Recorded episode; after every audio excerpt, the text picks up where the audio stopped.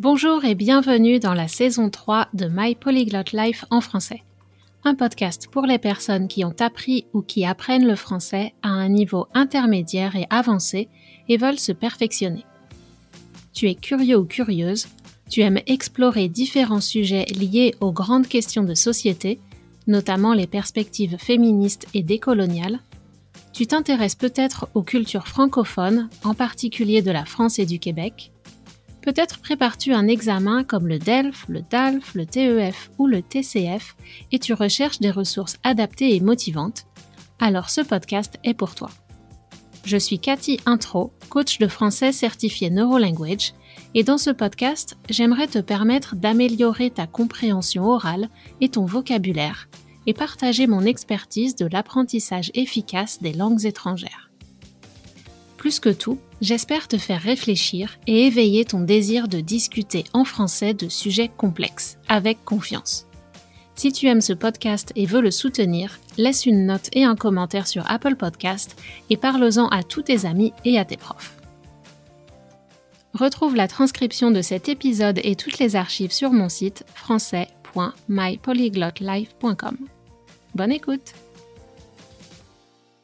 Bonjour, j'espère que tu as écouté l'épisode de la semaine dernière qui avait pour but de te familiariser avec le concept de cerveau neurotypique et neuroatypique, et au fait que chaque personne a un cerveau qui fonctionne d'une façon unique. Il n'y a pas deux personnes dont le cerveau est identique, même pas des jumeaux, car notre façon de penser et le développement de notre cerveau ne sont pas seulement définis par la génétique, mais nous sommes aussi influencés par des facteurs environnementaux et nos relations avec les autres, nos parents, frères, sœurs, enseignants, etc. La semaine dernière, j'ai insisté sur le fait qu'il est impossible de s'auto-diagnostiquer. Par contre, lorsqu'on constate qu'on a certaines tendances qui ressemblent à des symptômes d'une neuroatypicité, on peut essayer des stratégies qui sont recommandées en cas de trouble et voir si ça fonctionne dans notre situation. C'est pour cela qu'aujourd'hui, je voudrais partager avec vous quelques astuces et stratégies qui pourraient vous aider à apprendre le français d'une façon naturelle, avec plaisir et efficacement. Parfois, quand on essaye des choses qui ne sont pas adaptées pour nous, ça semble difficile. On ne progresse pas et on pense que c'est de notre faute. Pour un apprentissage efficace, on va surtout essayer d'arrêter de nager à contre-courant. To go against the flow. Nager à contre-courant. Au contraire, on veut trouver des activités qui nous plaisent, qui nous semblent faciles, ou du moins relaxantes, et on progresse alors de façon naturelle, presque sans s'en rendre compte.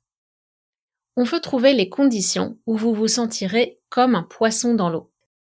Et je t'invite à me rejoindre dans le forum My Polyglot Life sur circle.so. Tu trouveras le lien dans la description pour réagir à l'épisode et tu peux le faire en français ou en anglais je t'y raconterai une fable avec un poisson et un arbre. Et tu verras que les réactions des gens face aux troubles de l'apprentissage dans les deux pays, la France et le Canada, sont différentes et pourquoi habiter au Canada paraît souvent libérateur pour beaucoup de profils atypiques. Mais pour l'instant, regardons quelques suggestions pour adapter l'apprentissage d'une langue à certains symptômes qu'on retrouve chez les profils atypiques. D'après moi, les mots-clés qui sont la base de ce processus de recherche d'efficacité et de fluidité sont les trois mots-clés suivants, ou les trois expressions suivantes. La connaissance de soi et l'acceptation de nos caractéristiques personnelles pour commencer. Je ne veux pas dire force et faiblesse parce que souvent ce qu'on nous a présenté comme des faiblesses depuis l'enfance sont en fait nos plus beaux trésors et nos plus grandes forces.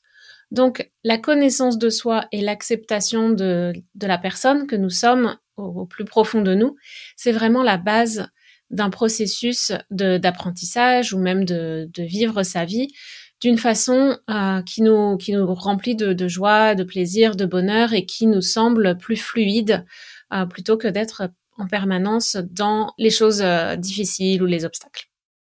Le deuxième mot-clé, c'est la bienveillance. Il faut savoir faire taire nos voix intérieures, les jugements négatifs qu'on a envers nous-mêmes. Nos faiblesses ne peuvent devenir des forces que si on les accepte et qu'on commence à les aimer et à voir qu'elles font notre unicité. L'hypersensibilité peut venir avec un grand sens de l'empathie, par exemple. La timidité peut révéler une qualité d'écoute incroyable. L'hyperactivité peut s'accompagner d'un enthousiasme communicatif, etc. Vous voyez l'idée, chaque trait de faiblesse, tel que on nous les présente souvent, peut s'accompagner d'une qualité qu'on ne trouve pas chez tout le monde. Et quand on commence à se focaliser sur le positif au lieu d'essayer de cacher ce qui est mauvais, entre guillemets, on économise beaucoup d'énergie qu'on peut consacrer à nos projets et à notre entourage. Et finalement, le dernier mot-clé, c'est l'adaptation. Je pense que tout le monde a joué avec ces jouets en bois ou en plastique dont le but consiste à faire entrer des blocs dans les trous de la forme correspondante. Donc on veut mettre les étoiles dans les étoiles, les ronds dans les ronds, les triangles dans les triangles et les carrés dans les carrés. Avec les blocs, on se rend bien compte que les ronds ne rentrent pas dans les carrés. Si, si les deux font la même taille, le rond ne va pas rentrer dans la forme carrée. Pourtant, à l'école et dans la société, on essaye constamment de faire rentrer des ronds dans des carrés. Et si on regarde la nature, les molécules, etc., on voit que les formes sont diverses et qu'elles se combinent, qu'elles s'ajustent les unes aux autres constamment. Alors inspirons-nous de la nature et de la biochimie pour créer un ensemble cohérent et harmonieux. Dans la société, chaque atome, chaque personne a une fonction unique et son individualité nourrit une structure qui nous dépasse. Alors le chemin vers l'acceptation de soi et l'estime de soi est parfois compliqué, Surtout, n'hésite pas à t'adresser à des professionnels, des thérapeutes si tu as des obstacles que tu ne peux pas surmonter seul. Et si tu es déjà suivi par un ou une spécialiste et que tout va bien mais que tu veux pousser plus loin, te challenger et progresser plus vite, alors un ou une coach est la bonne personne pour t'accompagner. Si tu sais exactement comment tu apprends et ce que tu veux faire, un ou une tutrice de langue ouverte d'esprit et qui accepte de s'adapter à tes besoins peut être suffisant mais avec un coach formé à l'écoute active, tu auras la garantie de trouver une écoute sans faille et un plan d'apprentissage créé pour toi. Alors on sait désormais que nous avons des intelligences multiples, qu'on peut mobiliser tous nos atouts naturels pour optimiser l'apprentissage d'une langue. Mobiliser, c'est une des traductions possibles pour le verbe anglais to leverage. On pourrait aussi dire se servir de ou mettre à profit. Alors pour parler plus simplement, on doit utiliser toutes nos formes d'intelligence pour organiser notre apprentissage en fonction de nos points forts. Et ce n'est pas grave si cette démarche n'inclut pas de livre de grammaire. Et c'est ok si elle en inclut aussi. Vraiment, c'est euh, adapté à chaque personne. Donc pour commencer, voici quelques stratégies qui peuvent aider les personnes qui connaissent de grandes variations d'attention, que ce soit une difficulté à se concentrer sur certaines tâches ou une hyperfocalisation. Tout d'abord, l'un des outils les plus puissants qui peuvent aider à limiter les pensées parasites qui distraient notre attention, c'est la pleine conscience. Mindfulness en anglais. Je suis sûre que quand tu entends ces mots, tu penses à la méditation et ta réaction c'est peut-être euh, oui Cathy, merci, j'ai essayé la méditation mais ça ne marche pas pour moi. Alors attends un peu, laisse-moi t'expliquer comment je vois les choses. La pleine conscience, d'abord, ce n'est pas un modèle unique, ce n'est pas one size fits all. Il y a plein de façons de la pratiquer. Surtout, n'hésite pas à expérimenter pour trouver les méthodes qui t'apportent plus de bien-être et de tranquillité mentale. En tout cas, la base de la pleine conscience, c'est la respiration. Et je t'invite vraiment à tester les effets de prendre une inspiration profonde, une respiration ventrale qui envoie de l'oxygène dans tout ton corps et détend tous tes muscles, même les micro-muscles que tu ne sais pas qui existent. D'ailleurs, on peut tester ça ensemble maintenant. Inspire. Et expire. N'hésite pas à faire ça tout le long du podcast pendant que tu m'écoutes. Euh, tu verras, ça va te faire du bien. Il y a aussi la cohérence cardiaque, dont le fonctionnement est expliqué dans les livres et les outils mis au point par le HeartMath Institute, et ça, c'est vraiment puissant pour se recentrer, calmer la panique et récupérer l'accès au néocortex. Le néocortex, c'est la partie du cerveau qui permet de prendre des décisions rationnelles. Les profils neuroatypiques ont souvent des problèmes de régulation émotionnelle. la surstimulation entraîne une sorte de court-circuit du cerveau rationnel et les réactions sont de nature émotionnelle et difficilement contrôlables. Donc savoir sortir de ce cercle vicieux pour retrouver sa capacité de réfléchir est particulièrement utile quand on, doit faire face au stress de parler dans une langue étrangère et encore plus lors d'un examen ou d'un entretien d'embauche évidemment. Quand on a un trouble de l'attention, la méditation statique peut paraître un défi presque impossible. Mais il existe d'autres formes qui intègrent le corps et permettent de méditer en mouvement. Par exemple, il y a le tai chi ou le qigong, la méditation en marchant recommandée par le docteur Joe Dispenza, ou encore une pratique artistique. Avoir une variété de techniques qu'on peut mettre à profit pour se calmer permet de satisfaire le désir de nouveauté et de créativité du cerveau. Ensuite, ce qu'on ne sait pas toujours, c'est que le trouble de l'attention, surtout s'il est associé à une douance ou un haut potentiel, peut paradoxalement inclure des périodes d'hyperfocalisation. C'est pour ça que certaines personnes excellent dans les matières qui les passionnent et semblent être paresseuses dans les autres matières. Les parents se désespèrent et ne comprennent pas pourquoi leur enfant, qui est capable d'être si brillant, n'arrive pas à se forcer pour travailler aussi les autres matières. Forcer quelqu'un à faire quelque chose n'est jamais efficace à long terme. Dans ces cas-là, il s'agit plutôt de trouver des stratégies pour euh, intéresser sur les, domaines qui a priori intéressent moins l'enfant ou la personne. Par exemple, choisir une hyper spécialisation dans le domaine qui passionne, ou alors si on n'a pas le choix à l'école de, se hyper spécialiser dans ce qui nous intéresse, on peut essayer de rendre plus attractives les matières détestées. Donc ça peut être par exemple en reliant ces matières à des problématiques très concrètes du quotidien ou des choses en rapport avec la passion. Ici, je vais vous donner un exemple de mon expérience personnelle sur l'apprentissage des langues et en particulier du japonais. Et une des raisons qui me freine pour progresser en japonais ou pour pour intégrer le japonais à mon quotidien, parce qu'on sait que pour apprendre une langue, la régularité est essentielle, et plus on pratique dans une langue, et plus on progresse. Moi, j'aime apprendre avec des séries, et en fait, euh, je trouve que les scénarios des séries japonaises adaptés à mon niveau sont énervants et ennuyants. Sérieusement, regarder une série japonaise quand on se considère comme féministe et qu'on n'aime pas les mangas, c'est un vrai défi de trouver quelque chose qui convient. Par contre, j'adore le côté décalé et sociologique des mélodrames en langue espagnole, et ça, ça m'a beaucoup aidé pour l'espagnol. Donc sachant ça, maintenant j'essaye de trouver des séries étrangères, donc euh, par exemple coréennes ou même euh, américaines très euh, connues dans le monde, qui ont un doublage en japonais. Et je trouve que c'est plus facile en plus de comprendre ces versions doublées. Donc comme ça, ben, je perds un peu sur le côté culture japonaise, mais ça je le, je le trouve d'une autre façon mais euh, j'utilise ces séries étrangères pour travailler sur la langue et développer mon, mes capacités d'écoute et de compréhension.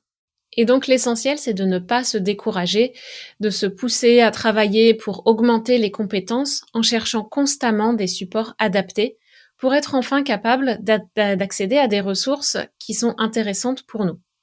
C'est ici qu'un coach peut aussi montrer sa valeur ajoutée en suggérant des ressources des moyens de les localiser ou créer une stratégie adaptée pour développer les compétences dont vous avez besoin pour atteindre vos objectifs. Si on a un besoin, le cerveau va tout mettre en œuvre pour résoudre le problème, et encore plus lorsqu'on a un profil atypique et qu'on a été encouragé depuis l'enfance à naviguer le monde d'une façon créative. Ayez confiance, votre cerveau va trouver des solutions. Mais il ne faut pas se décourager. C'est ça vraiment l'essentiel. Et ensuite, pour lutter contre les effets néfastes liés à l'hyperfocalisation, il y a des outils très simples comme un minuteur, un timer, pour vous faire sortir de votre transe et revenir dans le monde réel. Ou encore, par exemple, on peut utiliser un ordinateur portable en mode batterie. La notification Vous devriez brancher votre ordinateur donne une deadline, une pression pour terminer la tâche. Et en effet, cette pression est parfois nécessaire pour se mettre en marche et éviter de se disperser. Par ailleurs, j'ai pu observer que travailler avec une musique en fond sonore m'aide à rester concentré et entrer dans cet état de flow. Pas une musique avec des paroles que je comprends bien sûr, mais des rythmes binauraux pour la concentration sur la résolution de problèmes ou une succession de petites tâches, et le piano de Ludovico Einaudi, Maxence Sirin, Olivia Kolbok ou Yiruma pour entrer dans le flot de l'écriture sont vraiment l'idéal pour moi. La pression du temps limité ajoute une certaine excitation et permet au cerveau de passer en mode machine de guerre et de sortir de la procrastination pour enfin terminer une tâche. Mais si la pression de l'échéance, de la deadline, permet de commencer la tâche, parfois le perfectionnisme et ou la passion viennent interférer et vous empêchent de mettre le point final. Donc il faut aussi apprendre à se fixer des limites et à dire stop. L'aide d'une personne de confiance est parfois nécessaire pour réussir à surmonter un perfectionnisme extrême. Concernant le format des cours, pour les personnes avec un déficit d'attention, un trouble du spectre de l'autisme ou une hyperesthésie, c'est une surstimulation des sens comme la vue, l'ouïe, le toucher, etc., je trouve que les cours en ligne par Zoom sont vraiment idéaux. Il faut s'assurer de couper les notifications du téléphone, la télévision, les courriels, etc pour ne pas être dérangé et s'installer dans un endroit calme. L'interface de Zoom est minimaliste, on peut juste fixer son attention sur l'écran, et pour les personnes qui ne sont pas à l'aise avec le contact visuel, ce problème est résolu aussi grâce à la caméra. Pour moi, le nombre idéal d'un groupe pour pratiquer une langue étrangère est compris entre une et trois personnes en plus de moi, et un ou une animatrice qui sait créer un climat de confiance et encourager les interactions. Surtout, que ce soit pendant ou après la leçon, avec un trouble de l'attention, c'est important d'avoir des consignes claires et de les écrire pour ne pas oublier. Il ne faut pas hésiter à demander au prof d'être très précis, à reformuler pour vérifier qu'on a bien compris ce qu'il faut faire. On peut même demander au prof d'envoyer les instructions par courriel.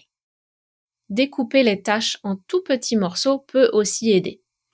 Si la tâche est trop longue, vous risquez de l'abandonner au milieu et de vous sentir coupable ensuite, ou même de ne pas du tout la commencer et de vous sentir coupable et de ne pas avoir les bénéfices de faire le travail.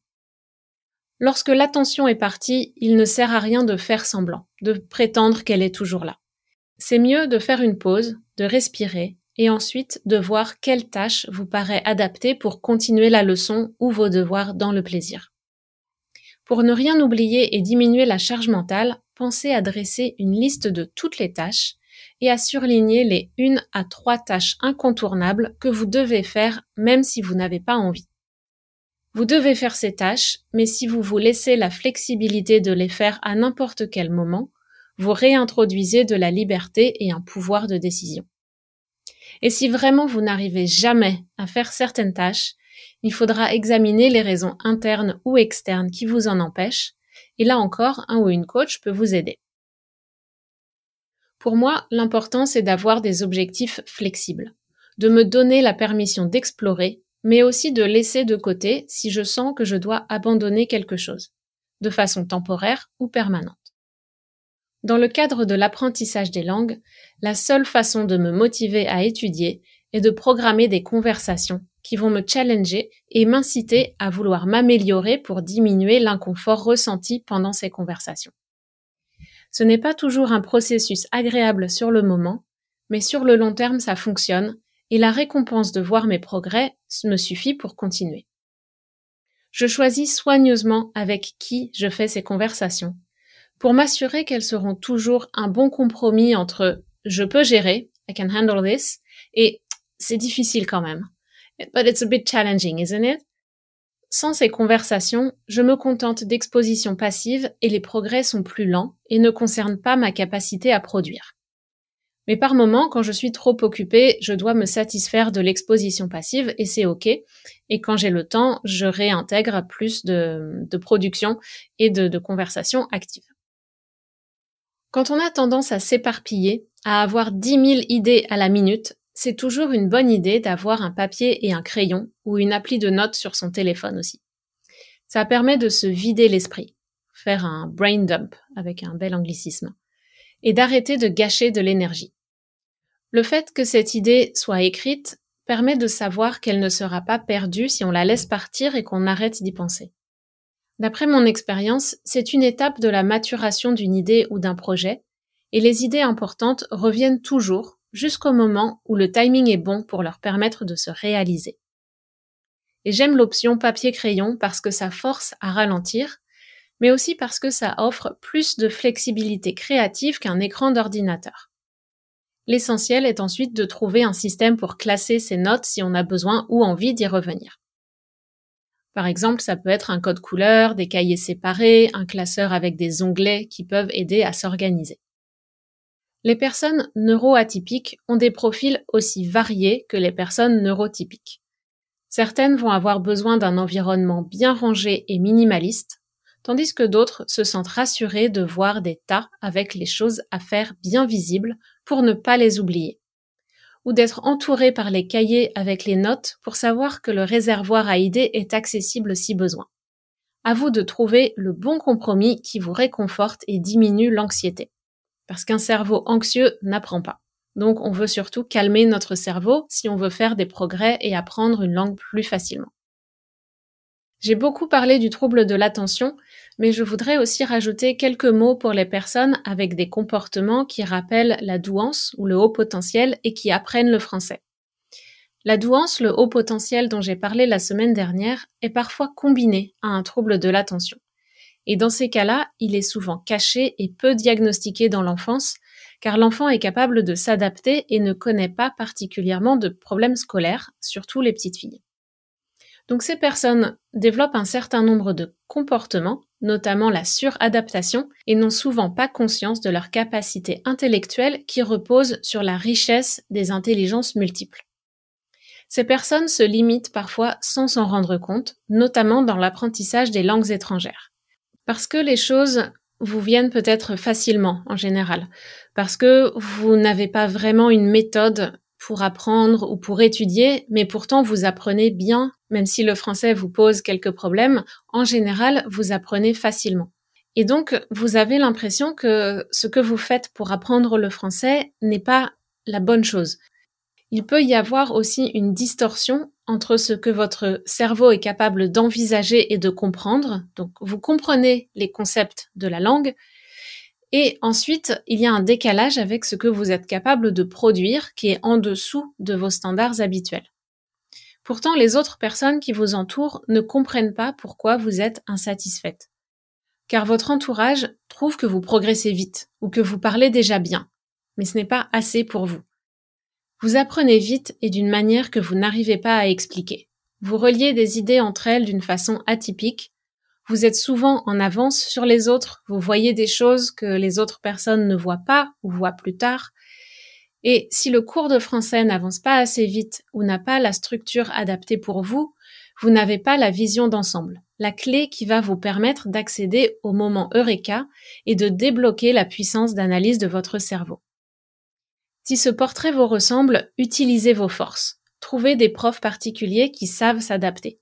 Ne vous freinez pas parce que vous pensez que vous devez respecter certaines étapes. Ne pensez pas que le problème c'est vous, mais c'est juste que vous n'avez pas eu les éléments dans un ordre qui fait sens pour vous. Et c'est toujours possible de revenir en arrière si vous êtes allé trop vite.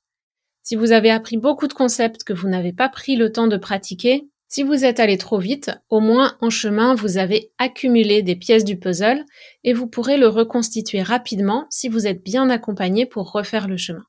Il faut juste se souvenir de faire des pauses régulièrement pour mettre en pratique tout le savoir théorique accumulé dans votre cerveau. Comprendre un concept et savoir l'utiliser, ce sont des compétences différentes. La compréhension est cognitive, elle est relativement facile pour les personnes qui ont un haut potentiel, mais l'utilisation est physique.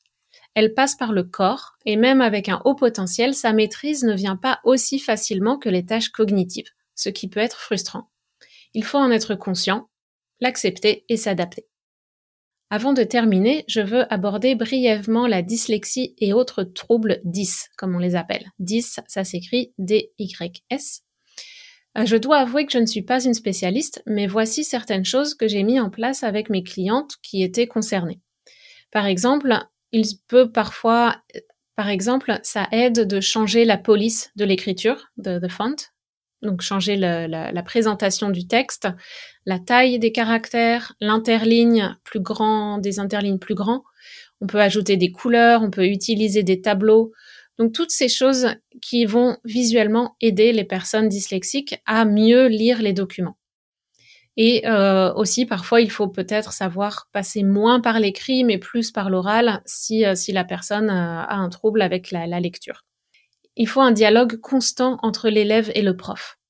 En tant qu'apprenant adulte, votre responsabilité est d'attirer l'attention du prof quand quelque chose n'est pas clair et surtout d'être le plus précis possible. Le prof ne sait pas forcément ce que vous vivez, ce que vous ressentez et euh, exactement ce dont vous avez besoin. Donc vraiment, c'est à vous d'être clair sur euh, les questions suivantes. De quoi avez-vous besoin pour clarifier la présentation ou la logique d'un concept? Changer la mise en page, ajouter plus d'exemples, discuter en anglais sur le français. Faites des recherches sur les stratégies qui fonctionnent pour d'autres et essayez-les pour voir si elles sont adaptées à votre situation. Parfois, peu importe les efforts qu'on fait, no matter how hard we try, il y a des choses qu'on n'arrive pas à faire. Parfois, il faut savoir déléguer les tâches qui nous prennent trop d'énergie. Quand on planifie son temps ou son budget, il faut prévoir ses coûts supplémentaires et trouver des solutions. Et c'est la beauté des neuroatypiques, la créativité. Donc, l'abonnement à telle ou telle appli peut paraître futile à certaines personnes, ou alors votre entourage remet en question votre décision de déléguer telle ou telle tâche. Mais par exemple, si vous avez une dyslexie, le fait d'investir dans un bon correcteur orthographique ou dans une personne qui va réviser vos textes peut être libérateur. C'est peut-être ce qui permet qu'on arrête de vous juger négativement à cause des erreurs dans vos communications et qu'on fasse enfin attention à votre message plus qu'à votre style. Pour vous, cette action est peut-être nécessaire pour vivre plus sereinement, avoir plus de temps et d'énergie de qualité à consacrer à vos proches. Se concentrer sur nos besoins en priorité n'est pas égoïste si les résultats offrent une amélioration de notre santé mentale et de nos relations sociales. Ce qui manque souvent est la confiance en soi pour oser faire ce qu'on ressent comme nécessaire. Cette confiance en soi a pu être détruite par de mauvaises expériences à l'école, au travail ou dans la famille, donc ce n'est pas notre faute, mais c'est notre responsabilité de travailler pour, euh, pour l'améliorer. Dans tous les cas, je pense qu'il faut oublier le je devrais, I should. Mais il faut cultiver son intuition et se laisser guider par le plaisir. Ne pas hésiter à informer les autres. Communiquer sur vos processus, sur vos difficultés. Je suis en retard mais j'essaye de m'améliorer. Si on est en retard, se fixer des objectifs de réduire les situations où on est en retard, d'informer les gens en avance au lieu de se cacher. Être honnête et dévoiler ses vulnérabilités peut attirer la bienveillance et l'empathie. Ça marche pas avec tout le monde, mais ça marche souvent quand même. Et en plus, ça peut permettre à l'autre personne d'être plus à l'aise parce qu'elle saura que elle non plus, elle n'a pas besoin d'être parfaite et les échanges peuvent alors être plus détendus. Petit à petit, on peut essayer de travailler sereinement sur nos faiblesses et, en étant patient, célébrer chaque petit succès qui va nous emmener vers l'objectif. Est-ce que tu connais l'expression faute avouée, faute à moitié pardonnée c'est un peu ce que je viens d'expliquer. Partager sa vulnérabilité et ses regrets attire l'empathie de l'autre personne. Jusqu'à un certain point, bien sûr. On doit quand même montrer qu'on respecte l'autre et ne pas se contenter de reproduire les mêmes comportements problématiques et s'excuser avec des paroles vides de sens. Au-delà de l'empathie, la compassion peut permettre de trouver un compromis et une solution qui satisfera les deux parties. Tu vois, pour prendre l'exemple de ce podcast et de mon expérience personnelle, quand je commence sur un sujet, j'ai une idée de la direction que je veux prendre, mais en cours de route, il me vient une idée, puis une autre, puis une autre, puis une autre, et je ne peux pas m'arrêter d'écrire parce que tout me paraît important ou du moins intéressant. Au début, je me sentais mal et coupable de ne pas être capable de faire des choses plus courtes, plus synthétiques. Et cela me prenait énormément de temps et d'énergie, ce sentiment de culpabilité. Et puis, grâce au feedback de plusieurs personnes, j'ai regardé les choses sous un angle nouveau et adopté une nouvelle stratégie avec laquelle je me sens plus alignée et moins stressée. Quand je vois mon Google Doc qui s'allonge et s'allonge et s'allonge, au bout d'un moment, je me sens un peu paniquée et je pense à toi qui m'écoute et qui doit faire un effort pour te concentrer et comprendre à la fois le français et les idées. Donc quand je sens que nous sommes toutes les deux dépassées, que j'ai trop de texte pour faire un enregistrement d'une vingtaine de minutes, alors je décide de couper l'épisode en deux ou même trois parties. Je te remercie de ton soutien et de me permettre de suivre le fil de ma pensée et de partager mes réflexions avec toi. J'espère que tu trouves toi aussi des espaces où tu te sens libre et à l'aise pour exprimer ce que tu veux d'une manière qui te plaît. Et surtout, j'espère que tu peux donner à ton apprentissage du français un format qui te donne du plaisir et te permet de progresser. S'il y a un aspect qui ne te convient pas, comment pourrais-tu le regarder sous un autre angle et trouver des idées pour améliorer le processus? Si tu te sens bloqué et veux amener ton français à un niveau supérieur, contacte-moi pour programmer une séance d'introduction ou rejoins-moi dans le forum mypolyglotlife.circle.so pour réagir à l'épisode et tu peux interagir en français, en anglais ou en espagnol comme tu te sens le plus à l'aise pour commencer. Dans le forum, tu pourras lire comment sont perçus les troubles d'apprentissage en France et au Canada. Tu verras que les réactions des gens sont différentes et pourquoi habiter au Canada paraît libérateur pour beaucoup de profils atypiques. Voilà, si vous aimez ce podcast, n'oubliez pas de vous abonner et d'en parler autour de vous et je vous dis à très bientôt sur My Polyglot Life en français.